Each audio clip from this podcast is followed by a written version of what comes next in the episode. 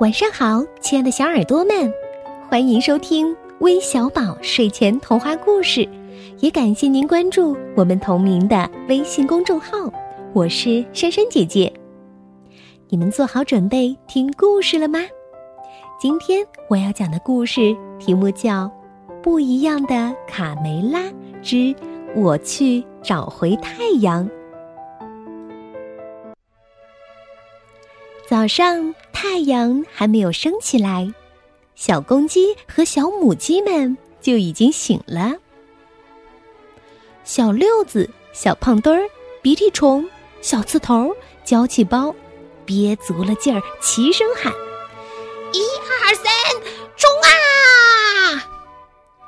小鸡们嘻嘻哈哈，一起冲进爸爸妈妈温暖的被窝。喂喂，爸爸妈妈，给我们让个位子呀！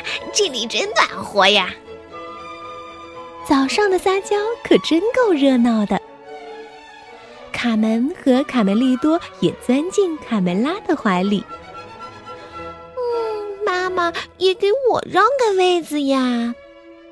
卡梅拉挪了挪身子，将他们搂在翅膀下面，就像从前那样。爸爸皮迪克早就开始了每天的工作，叫醒太阳。卡门趴在窗户上，崇拜的望着站在草垛顶上的父亲。爸爸，哦，你太伟大了！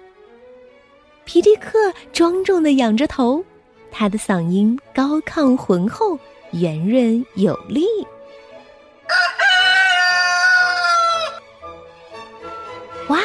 奇迹出现了！随着皮迪克的打鸣声，一轮红日从天边冉冉升起。嗯爸爸，爸爸！太阳是我爸爸叫醒的。等我长大了，我也要指挥太阳。卡门说：“哼，胡说八道！”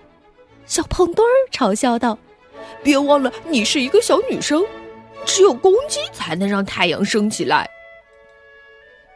第二天，天空布满了乌云，无论皮迪克怎么努力，也没能把太阳叫醒。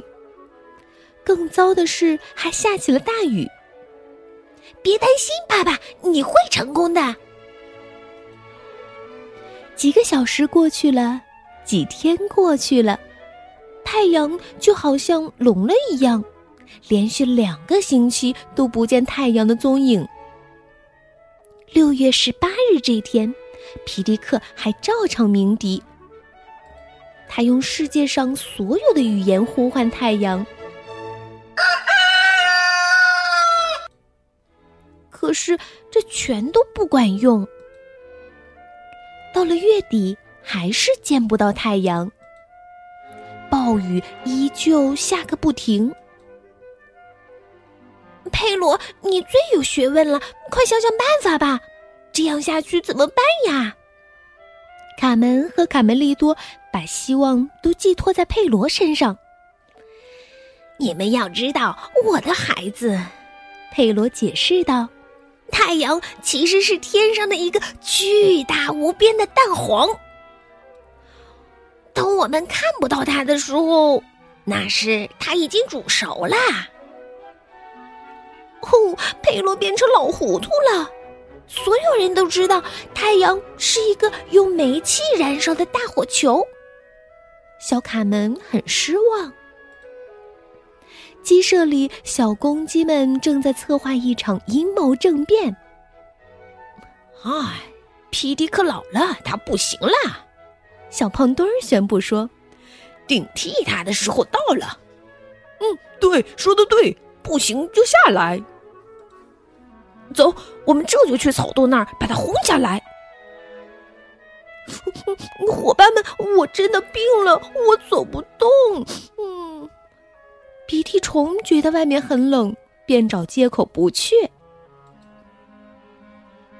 这一天早上，皮迪克又失败了，卡门和卡梅利多非常难过。嗯，快点儿离开这里，快滚开！让皮迪克先生看看我们的本事儿。你们的爸爸已经老了，太阳还能听见老头的喊声吗？哈哈哈哈！小胖墩儿嘲笑道：“哼，不许你这么说我爸爸！”卡梅利多愤怒的扑向小胖墩儿，他们在雨地里扭打起来。卡门最讨厌小公鸡们打架了，决定让这场争斗快点结束。卡门，如果不是你插手，我就被 嘿嘿，幸好没把你的嘴打歪。喂，贝里奥，咱们一起去找太阳吧。嗯，你们俩等我一下，我马上就来。向日葵，听听名字就知道，它的脑袋总是朝着太阳的。我们只要跟着这朵花指引的方向，就一定能找到太阳。贝里奥，没想到我妹妹小小年纪就知道这么多事吧？男子汉们，走呀！我认为太阳一定是病了。嗯，对我生病的时候也要卧床休息。他这么久不起床，一定是得了很严重的病哎！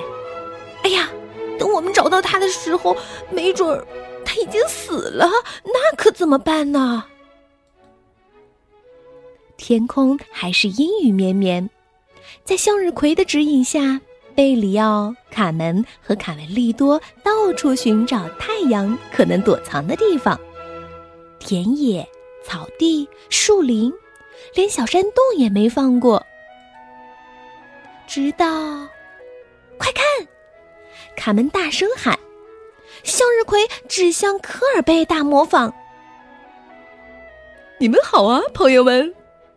正在唱歌玩耍的鸭子科尔贝，热情的向三个冒险家打招呼。哇，连续一个月的阴雨天，这是我们鸭子最快乐的日子！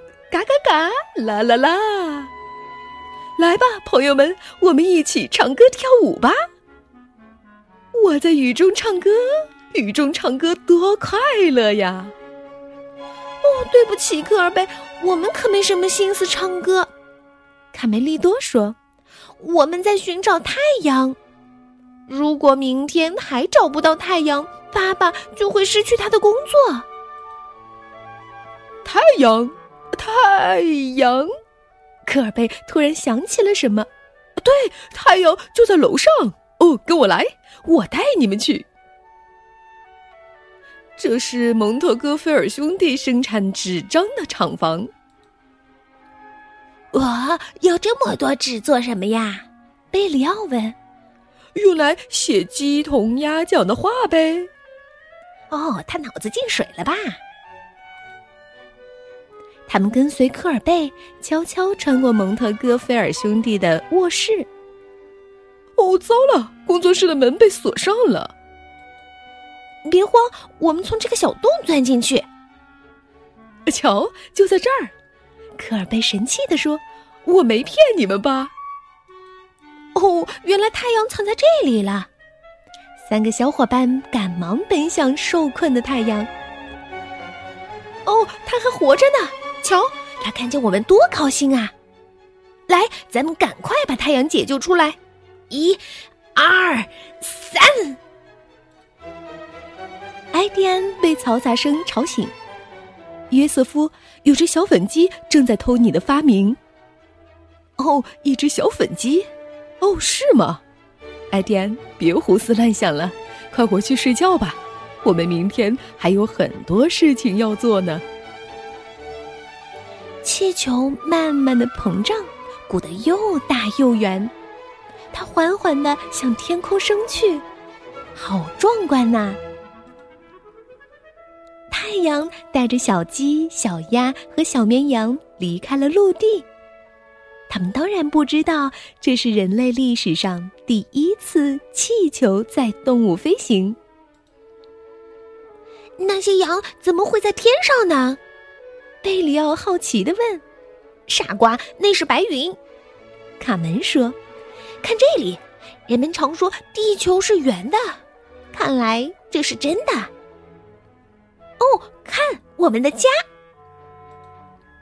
鸡舍旁，卡梅拉陪着心情沉重的丈夫去做最后一次尝试。卡梅拉一再鼓励他要镇静，但皮迪克已经信心不足了。他颤巍巍地爬上草垛，满身大汗。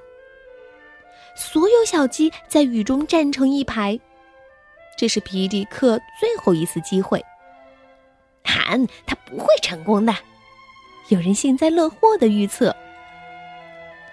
在一片寂静中，皮迪克用尽平生之力，昂首向天空发出一声鸣叫。哦，太阳出来了，我成功了！这时，真正的太阳也升了起来。这是个阳光明媚的早晨，生活真美好呀！皮迪克抱起他的两个宝贝儿，美滋滋的往回走。造反的小公鸡们灰溜溜的在一旁生闷气。一个月来，太阳一直照耀着鸡舍，小鸡们又找回了生活中的乐趣。卡门还发明了一个有趣儿的找太阳游戏。一、二、三，开太阳！而蒙特哥菲尔兄弟俩天天都在没完没了的争吵。约瑟夫，我发誓，当时告诉过你有只小粉鸡，还有一只绵羊和一只鸭子。哦，别找借口了，艾迪安，用力打气。哇哦，这么长的故事终于听完了。那接下来，让我们来看看这个故事要送给哪些小朋友。首先，我们要替身在国外的安琪姐姐，为她的妹妹来自银海小学的陈恩琪小朋友送上生日祝福，希望姐姐的宝贝。每天都能开开心心、平平安安。姐姐虽然不能陪在你身边，但是时时刻刻都牵挂着你。爱你的安琪姐姐。第二位小寿星是来自江苏无锡的徐秋婷，祝你生日快乐。除此之外，我们还要送给来自江苏泰州的小叶子，来自湖北武汉的段晨雅，来自福建福州的赖真诚。来自湖北武汉的朵朵，这可是你们喜欢的卡梅拉的故事哦。好了，我们今天就讲到这里了，咱们明天再见吧，晚安。